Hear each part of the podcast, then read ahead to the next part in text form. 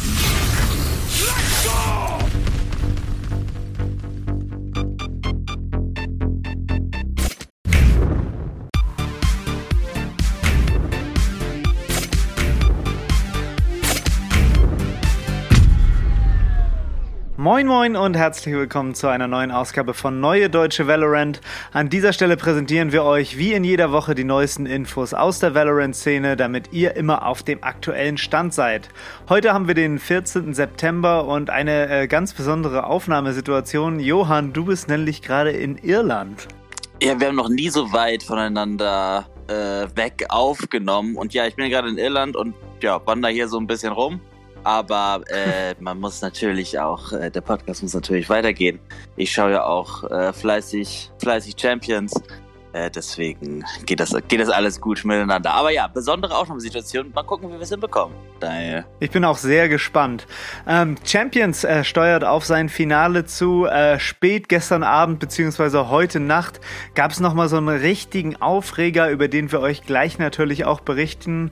Und äh, trotz des Turniers gibt es einige Neuigkeiten im Spiel selber und auch in der Dach-Community. Dazu haben wir noch Tipps für Tryhards und wir fangen jetzt an. Let's go! Thank you. Bevor wir jetzt zum brandaktuellen kommen, müssen wir noch einmal etwas nachreichen, was es vor Redaktionsschluss letzte Woche nicht in die Sendung geschafft hat. Und das ist das Kohuka und Matsuba Bundle. Ähm, da gibt's eine Classic, eine Judge, eine Phantom, eine Operator und äh, mal wieder einen sehr schönen Fächer. Das Ganze für 1275 VP pro Skin, 2550 VP für das Knife und damit 5100 VP für das Bundle. Dazu gibt's einen Anhänger, ein Spray und eine Player Card äh, und es kommt so in zwei Varianten, einmal blau-orange und schwarz-rot und da ist so ein Koi-Muster, also so ein Fisch drauf auf den Skins. Äh, ich finde die erstaunlich gut, haben jetzt keine Effekte. Äh, ja, was hältst du von den äh, Skins, Johann? Also ich glaube, der Fächer ist auf jeden Fall das Highlight so davon. Der Rest ist so ganz nett. Irgendwie so ein besserer Battle Pass Skin, würde ich sagen. Aber mich hat das jetzt nicht so umgehauen. Auch die Varianten finde ich jetzt nicht so interessant. Das Blau-Orange ist irgendwie schon cooler als das Schwarz-Rot. Das Schwarz-Rot gefällt mir gar nicht. Aber grundsätzlich, ja, bin ich davon nicht so geflasht muss ich sagen. Das Knife, also der Fächer, ist tatsächlich ganz cool. Der sieht irgendwie sehr, also sehr akkurat aus, sehr schneidig, aber ja, irgendwie macht es das für mich nicht so richtig. Ja, also die Varianten sind wirklich sehr, sehr cool und ich finde den tatsächlich auch besser als den ursprünglichen Ochsenfächer, insbesondere der Preis ist heiß. Ähm, deswegen stelle ich direkt äh, die Frage, Johann. Äh, Kohuka und Matsuba Bundle, go or no go? Ich muss kurz einmal fragen, du hast gesagt, die Varianten findest du doch gut. Ich finde die Varianten gut, ja. Okay, alles klar. Äh, für mich ist es ein klares No-Go. Nope. Ja, also äh, für das Bundle schließe ich mich an. Ich finde, der Fächer ist ein Go, aber Bundle grundsätzlich No-Go. Nope. Dann gibt es ein paar neue Ankündigungen bzw. PBE-Patch Notes diese Woche und wir bekommen wahrscheinlich Stinger-Buffs. Äh, das hat mich doch sehr, sehr gewundert. Die Stinger soll präziser werden. Äh, das soll für den Linksklick-Modus so aussehen, dass der Firing Error von 1,6 nach 7 Bullets auf 1,3 nach 6 Bullets und für das ADS, für den Rechtsklick, der First Shot Error von 0,5 auf 0,35 runtergesetzt wird. Also die Waffe soll präziser werden. Ich hatte jetzt nicht so das Gefühl, dass die Stinger irgendwie äh, Probleme hatte mit der Präzision. Natürlich sprayt die immer schon sehr doll, aber wenn man weiß, wie man die einsetzt, war das eigentlich eine Waffe, die so ihren Platz im Spiel hatte, oder? Ja, auf jeden Fall.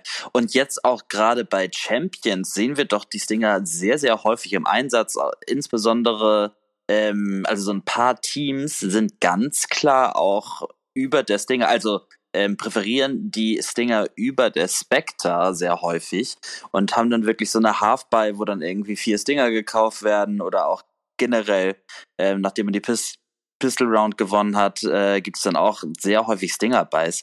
Und die ist fein gewesen, die Stinger. Ne? Und man erinnert sich nochmal zurück an diese Stinger-Meter, wo wirklich quasi nichts anderes gekauft wurde. Auch manchmal über einer Rifle präferiert, wo du einfach laufen konntest und schießen konntest. Ne? Äh, so die Zahlen, die jetzt da geändert worden sind, sehen jetzt nicht so aus, als würde das wieder uns in diese Zeit zurückversetzen. Aber es ist doch bedenklich, dieses Dinger Buffs. Weil eigentlich war die Waffe vorher fein. Und wie, wie du schon sagst, ne, der spezielle Einsatz, man will sie natürlich eher Close Range einsetzen. Diesen ähm, ADS-Spray ähm, finde ich gut, dass sie das tatsächlich so ein bisschen zuverlässiger machen. Das stimmt schon. Der Rechtsklick war sehr wonky und irgendwie oft mit Glück so behaftet, ne, dass es irgendwie wirklich trifft. Aber grundsätzlich brauchte die Ding jetzt keine Buffs, oder? Ja, also die Notwendigkeit habe ich auch wirklich nicht gesehen. Hatten ja auch ewig keine Waffen-Buffs oder Nerfs. Ich finde, wenn irgendeine Waffe so ein bisschen äh, abschmiert gegenüber den anderen, wäre das vielleicht die Bucky. Damit möchte ich gar nicht dazu aufrufen, dass die irgendwie gebufft werden soll, weil ich finde, die ist auch, die hat so ihre Situation, wo sie halt gut ist, aber mehr muss es dann auch nicht werden. Aber insbesondere so der Rechtsklick von der Bucky ist meiner Meinung nach einfach useless mittlerweile. Ähm, aber ja, Stinger-Buffs hat es jetzt wirklich nicht gebraucht. Ich hoffe irgendwie nicht, dass die dann vom PBE tatsächlich nächste Woche in den Patch kommen. Bisher war es ja immer so, dass die Changes vom ähm, PBE tatsächlich genauso übernommen worden sind. Ne? Ich hoffe, dass sie es jetzt auch mal wirklich mhm. testen und einsehen, dass das nicht sein muss mit der Stinger und diese Testphase auf dem PBE-Server sich auch zu Herzen nehmen und ja, darauf irgendwie ihren Kurs ändern. Ähm, ja, insbesondere auch, weil wir es jetzt gerade bei Champions gesehen haben. Ich habe tatsächlich das Gefühl gehabt, dass die Stinger von sich aus irgendwie so eine kleine Renaissance erlebt hat. Und das ja. muss man jetzt nicht noch irgendwie künstlich durch so einen Buff hervorrufen. Ja, die Stinger ja insbesondere bei Agents immer gut, die irgendwie es schaffen, nah an den Gegner ranzukommen. Ne? So Yoru, ist sie immer ganz gut. Oder Omen, der sich an die Gegner ranporten kann. Neon wird sie häufig gespielt. Also die hat schon ihren Platz im Spiel und äh, ja, wir finden, glaube ich, beide, dass das nicht verändert werden soll. Äh, dann äh, haben wir noch neue Infos über den Turniermodus bekommen, aber jetzt auch nicht wirklich viel.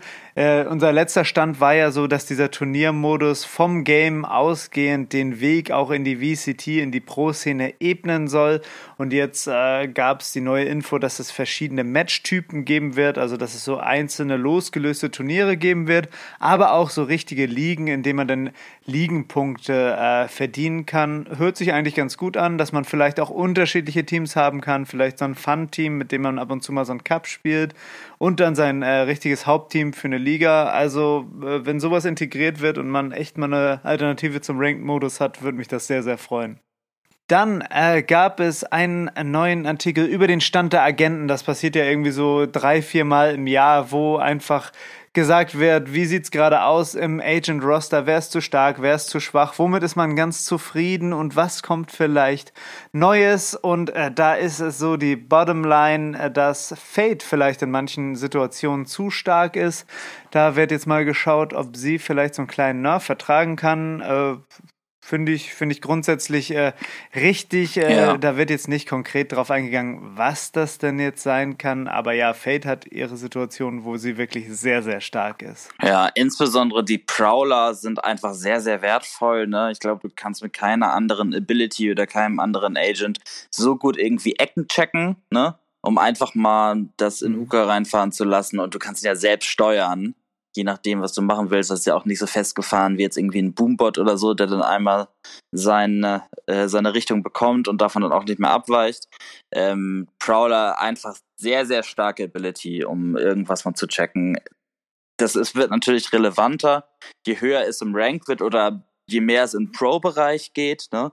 Weil wenn du da irgendwie Kontrolle über einen bestimmten Erreich hast, kann das einfach schon die Runde an sich schon gewinnen, einfach, dass du so viel Map-Kontrolle hast, wenn das dann noch richtig ausgespielt wird. Ähm, genau, deswegen denke ich auch, dass Fate irgendwie mit den Prowlern, da muss irgendwie was gemacht werden, dass die da so ein bisschen angepasst werden, weil die sind momentan, glaube ich, echt ein bisschen zu stark. Ja, also das sehe ich auch, das ist auf jeden Fall ihre stärkste Ability.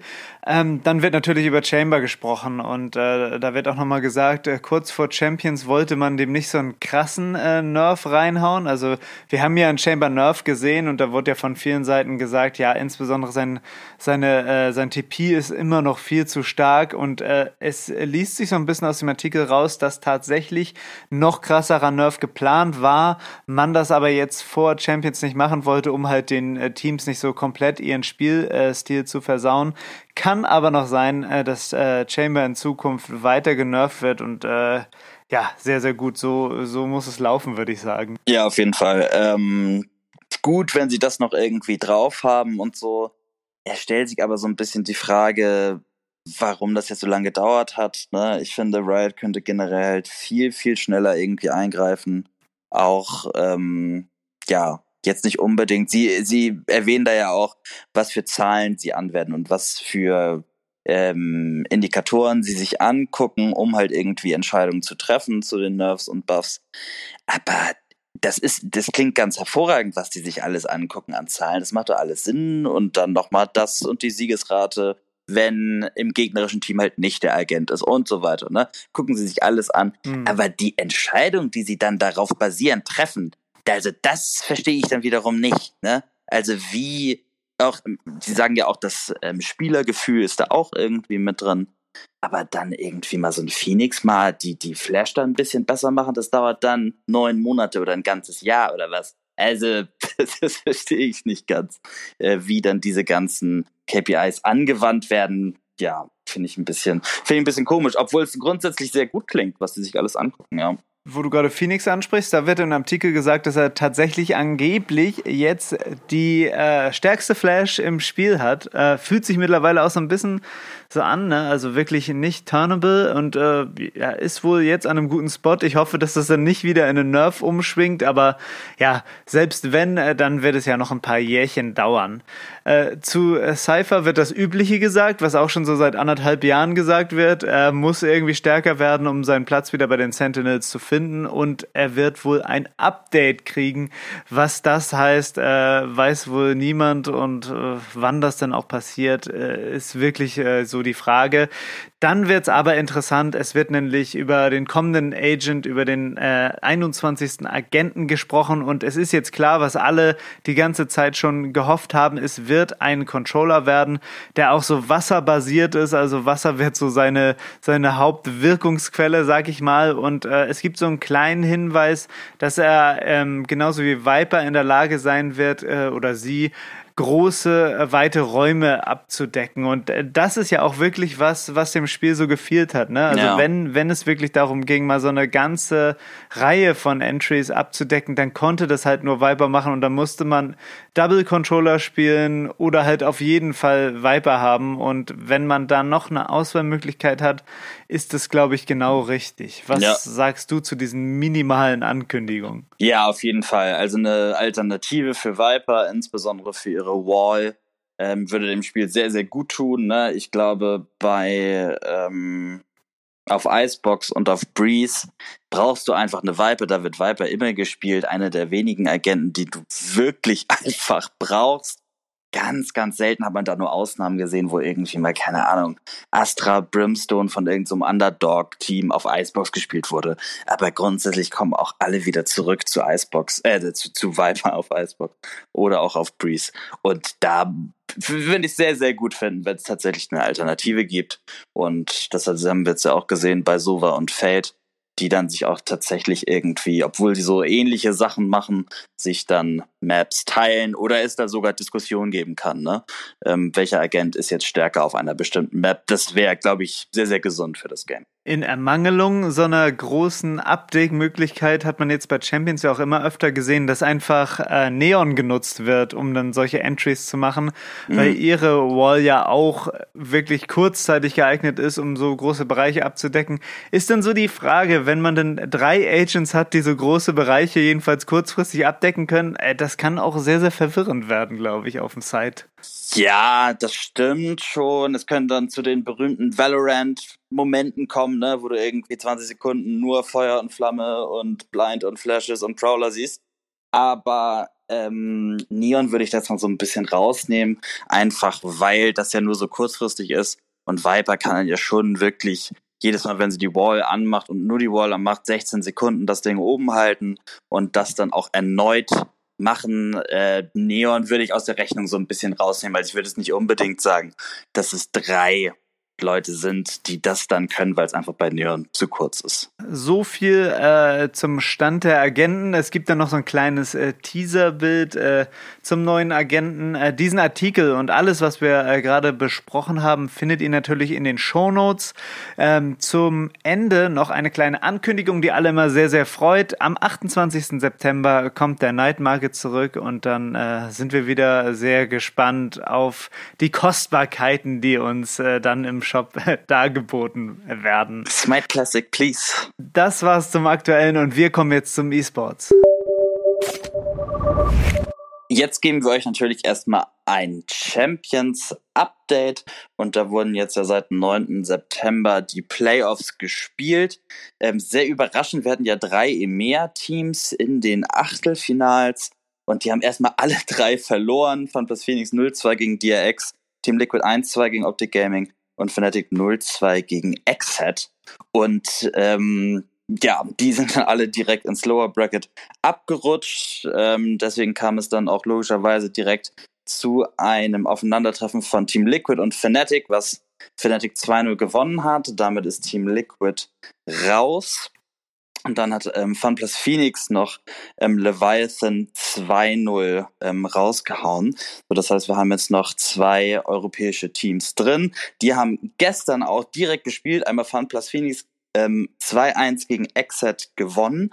Da gab es noch einen Aufreger äh, und da wurde die letzte Runde auf Ascent tatsächlich nochmal wiederholt, weil es wohl irgendwie einen Bug mit dem Killjoy Turret gab, der dann kurzzeitig in eine andere Richtung geschossen hat, ähm, als ein Gegner tatsächlich stand. Das hat falsche Informationen kreiert und deswegen wurde die Runde neu gespielt. So, FPX hat auch diese gewonnen und letztendlich FPX hat jetzt Exit 2-1 rausgehauen, aber ja, es gab noch diesen Aufreger. Dein, wie siehst du da die Situation? Ja, also es war tatsächlich so, die Runde, die dann wiederholt wurde, äh, die hat FPX nicht gewonnen, die hat Exit tatsächlich dann gewonnen, um sich dann die Overtime äh, äh, okay, zu ja, sichern. Ja. Und in dieser Overtime hat dann äh, FPX 16-14 gewonnen. Also es war noch sehr, sehr es war noch sehr, sehr umkämpft. Ähm, die Situation, die du angesprochen hast, das war so, äh, Exit hatte eine 3 gegen 2 Überzahl und das war ein Retake auf dem A-Side auf ähm, Ascent und dieser Killjoy Turret war so aufgestellt, dass er äh, Richtung Heaven und Richtung der Tür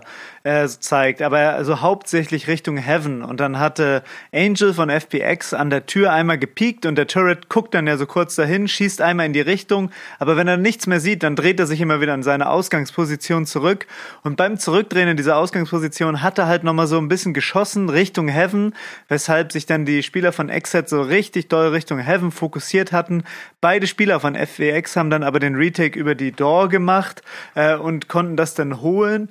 Äh, ich finde eigentlich, das ist kein Bug. Also man kennt das ja von dem Killjoy Turret, ne? Der macht manchmal komische Sachen, wenn ein Gegner mhm. nur ganz äh, kurz sieht. Äh, ich glaube, von der Community wird es auch übereinstimmend so gesehen, dass das nicht wirklich ein Bug ist. Ähm, was man auch sagen muss, ist, dass die Spieler von Exit sich angeblich nicht beschwert haben, sondern dass es von Riot ausging. Also die Spieler meinen, ihnen wurden äh, für 20 Minuten so die Handys weggenommen und Riot hatte das besprochen, damit die sich das gar nicht alles angucken können, was da passiert ist. Und dann wurde gesagt, ja, ihr spielt das jetzt nochmal und ihr geht wieder auf die Bühne. Also äh, war wirklich äh, eine große Verwirrung da. Aber ja, also ich finde es gut, dass FPX das dann am Ende geholt hat, weil sonst wäre das boah, wirklich denkbar ungünstig für die gelaufen. Ja, auf jeden Fall. Also das muss man auch sagen, ne? Das kann man ja aus seinen eigenen Spielen, dass dieser Killjoy Church immer so ein bisschen das, immer so ein bisschen das macht, worauf er gerade Bock hat, ne?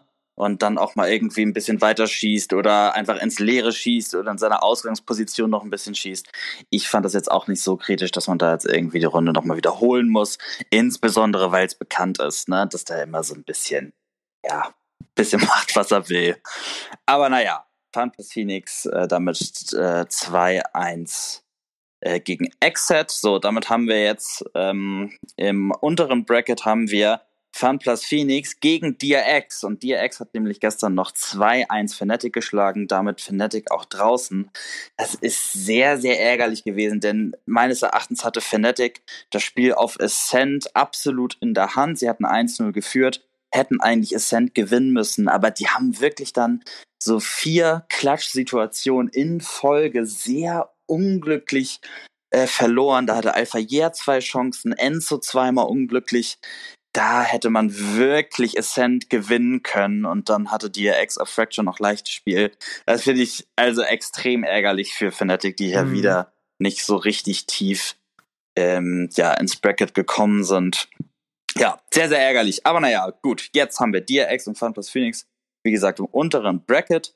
Und oben haben wir dann noch ähm, Loud und Optic Gaming im Upper Final. Es sind also nur noch vier Teams drin, aus jeder Region, auch tatsächlich irgendwie so ein Team bis auf APEC eins vertreten. Deswegen finde ich das ganz spannend, dass da jetzt jedes Team so sein bestes Team aus der Region drin hat. Und jetzt am 16. September gehen die Spiele los. Einmal um 3 Uhr das Upper Final laut gegen Optic Gaming und dann um 18 Uhr FunPlus Phoenix gegen DRX. So, das war's jetzt erstmal so zum Update ähm, von Champions. Schaut euch das mal an, wir haben das auch verlinkt mit diesem ähm, Killjoy, vermeintlichen Killjoy-Bug. Könnt ihr euch ja auch mal eure eigene Meinung bilden, wie das aussieht. Kommen wir jetzt erstmal zur Dach-Community. Dachregion. Dinner, Dancing. Mit der Community. E-Sportler werden. Dachregion. Die Trophäe wartet. Deutsche Szene. Schön, dass Sie mit dabei seid. Mein Zuhause. Ja, und auch die Dach-Community hat wieder volle Kanne Fahrt aufgenommen. Äh, Project V Split 3 hat begonnen. Da könnt ihr euch jetzt anmelden und mitmachen. Heute am Mittwoch gibt's zum Beispiel auch das erste Weekly-Turnier, wo ihr mit eurem Team äh, um Preise und Punkte für die Ladder kämpfen könnt. Die ersten LANs folgen dann bald auch. Wir haben in der letzten Woche die Qualifikation für die Project Queens Ladder gesehen und ja auch gecastet. Und äh, da wurden jetzt auch die Qualifikantinnen gefunden äh, haben wirklich sehr, sehr gute Matches da gesehen. Da bin ich mal gespannt, wie denn äh, tatsächlich die äh, Ladder auch läuft. Wir freuen uns da auf einen äh, richtig, richtig coolen Split. Wenn ihr auch noch Bock habt mitzuspielen, sucht euch ein Team, stellt euer Team zusammen und meldet euch da beim Project V Split 3 an.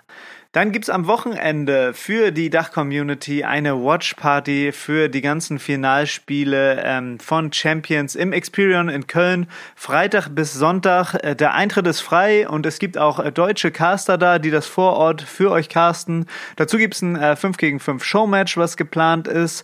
Und auch sonst, wenn ihr da keine Zeit äh, für habt, äh, schaut mal in den VLL Dach Twitch-Kanal rein. Da gibt's immer Champions mit deutschen Castern. Ich hatte letztens gesehen, da hatte mal jemand gefragt, wie wie kann ich das denn mal irgendwie auf Deutsch schauen? Ich finde da immer nur irgendwelche amerikanischen äh, Channel. Das wird immer auf dem VRL-Dach äh, Twitch-Kanal auch äh, auf Deutsch präsentiert. Wenn ihr euch das anschauen wollt, alle Links findet ihr dazu in den Show Notes.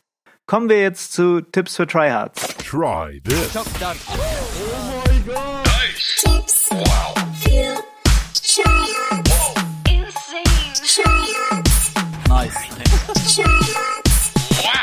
Diese Woche bei Tipps für Tryhards geht es um einen Wallbang auf Ascent. Ihr könnt durch den Türschalter auf der A-Side bis nach A-Main bangen.